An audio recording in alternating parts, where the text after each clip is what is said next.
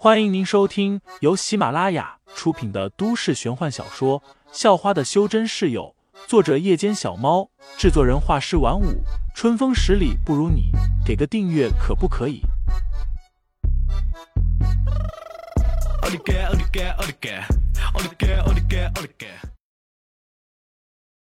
第三十四章，故人方彤彤上。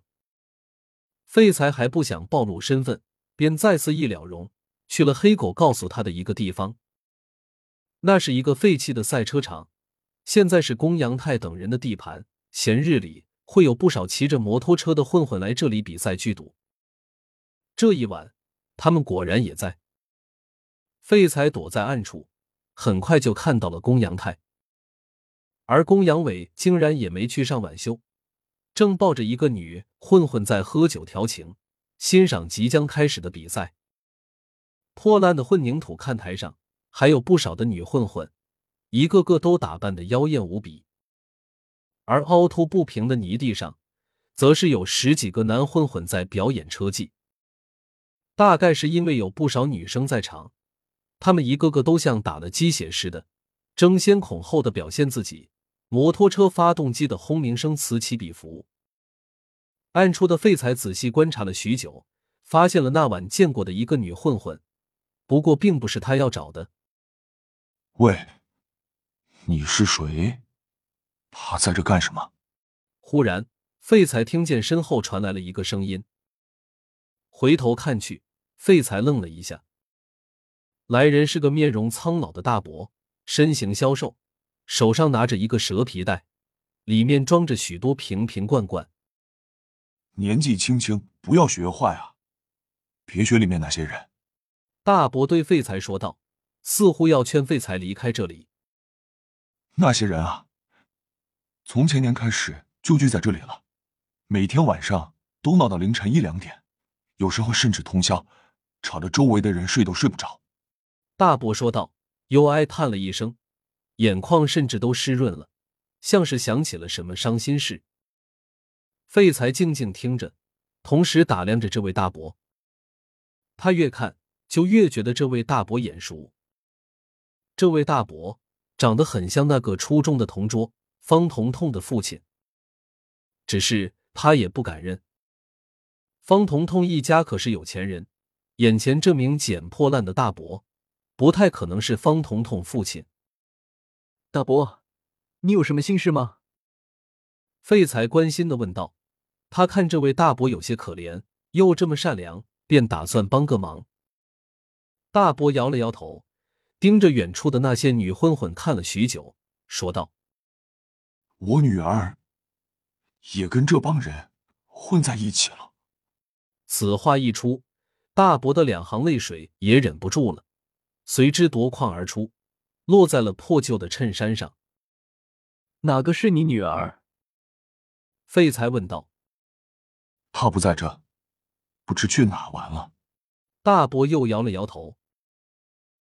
这帮人乱得很，也不读书，也不工作，天天胡搞瞎搞。我劝他别跟这帮人玩，但他说什么也不听。废材转过头，又仔细看了看那些混混，发现他们年纪都不大，也都是十八九岁的模样。你女儿多大了？废材又问道。十八了，大伯答道。忽然，就在这时，一阵发动机的轰鸣声在耳边炸响，随即，赛车场上飞进几辆摩托车，每辆都搭着一个人。大伯的情绪忽然变得激动了起来，指着其中的一辆摩托车说道：“我女儿，那个就是我女儿，这个臭丫头就是劝不听，刚才肯定又是去飙车了。”废材顺着大伯指的方向看去，顿时懵了。大伯的女儿竟然就是那个他觉得像方彤彤的女混混。大伯，你女儿叫什么名字？废材问道。方彤彤。大伯答道。方彤彤，方彤彤。废材像是被一道闪电劈了一下，大脑几乎一片空白。那个让他觉得很像方彤彤的女混混，竟然真的是方彤彤。而且方彤彤不是应该在上大学了吗？怎么堕落到这个地步了？这丫头啊，以前学习成绩挺好的，但是就在费家出事，幸存的费家那个小子失踪之后，她就变了个人一样，书也不读，整天躲在房间里哭。说着说着，大伯又是老泪纵横。费才已经彻底呆住了。费家那小子不就是他吗？方彤彤竟然因为他的失踪伤心到这个地步。费才想起来，初中毕业的时候，方彤彤半开玩笑的跟他说自己喜欢他。当时的费才远远没有现在成熟懂事，便没有太过放在心上。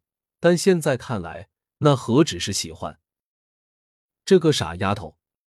一时间，费才也没忍住，两滴泪水悄然落了下来。大伯。你先回家吧，彤彤的事情交给我。”废才说道。方大佑耳背，只听清了前半句，没听见后半句，便点了点头，又说道：“你也快回家吧，别到这来了。”听众老爷们，本集已播讲完毕，欢迎订阅专辑，投喂月票支持我，我们下集再见。